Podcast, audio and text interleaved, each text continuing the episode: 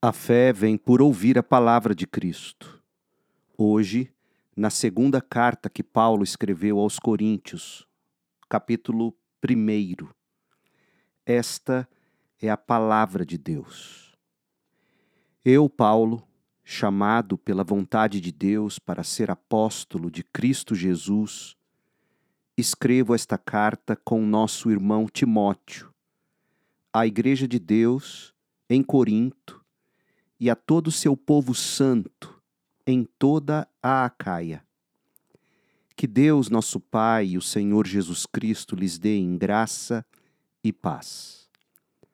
Louvado seja Deus, Pai de nosso Senhor Jesus Cristo, Pai misericordioso e Deus de todo encorajamento. Ele nos encoraja em todas as nossas aflições, para que com o encorajamento que recebemos de Deus, possamos encorajar outros quando eles passarem por aflições. Pois quanto mais sofrimento por Cristo suportarmos, mais encorajamento será derramado sobre nós por meio de Cristo. Mesmo quando estamos sobrecarregados de aflições, é para o encorajamento e a salvação de vocês. Pois quando somos encorajados, certamente encorajaremos vocês e então vocês poderão suportar pacientemente os mesmos sofrimentos que nós. Temos firme esperança de que, assim como vocês participam de nossos sofrimentos, também participarão de nosso encorajamento. Irmãos, queremos que saibam das aflições pelas quais passamos na província da Ásia fomos esmagados e oprimidos além da nossa capacidade de suportar. E pensamos que, que não sobreviveríamos, de fato esperávamos morrer. Mas, como resultado, deixamos de confiar em nós mesmos e aprendemos a confiar somente em Deus, que ressuscita os mortos. Ele, Deus, nos livrou do perigo mortal e nos livrará outra vez. Nele, em Deus, depositamos nossa esperança, e Ele, Deus, continuará a nos livrar, e vocês nos têm ajudado a orar por nós. Então muitos darão graças, porque Deus, em Sua bondade, respondeu a tantas orações feitas em nosso favor. Podemos dizer com certeza e com a consciência limpa que temos vivido em santidade e sinceridade dadas por Deus. Dependemos da graça divina e não da sabedoria humana. É dessa forma que nos temos conduzido diante do mundo e especialmente em relação a vocês.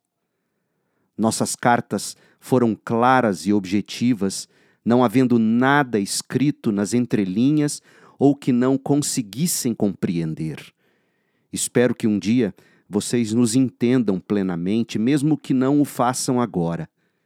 Então, no dia do Senhor Jesus, poderão se orgulhar de nós como nos orgulhamos de vocês.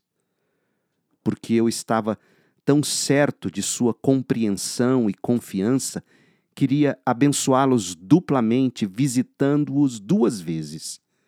Primeiro a caminho da Macedônia e depois ao voltar de lá então vocês poderiam me ajudar com minha viagem para a Judéia. Talvez vocês estejam se perguntando por que mudei de ideia. Será que faço meus planos de modo irresponsável? Será que sou como as pessoas do mundo que dizem sim quando na verdade querem dizer não?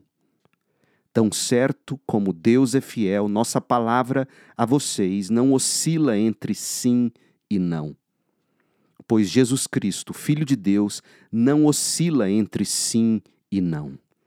Foi a respeito dele que Silas, Timóteo e eu lhes falamos, e sendo ele o sim definitivo, ele sempre faz o que diz. Pois todas as promessas de Deus se cumprem em Cristo com um alto e claro sim. E por meio de Cristo, confirmamos isso de modo que nosso Amém se eleva a Deus para a sua glória. É Deus quem nos capacita e a vocês a permanecermos firmes em Cristo.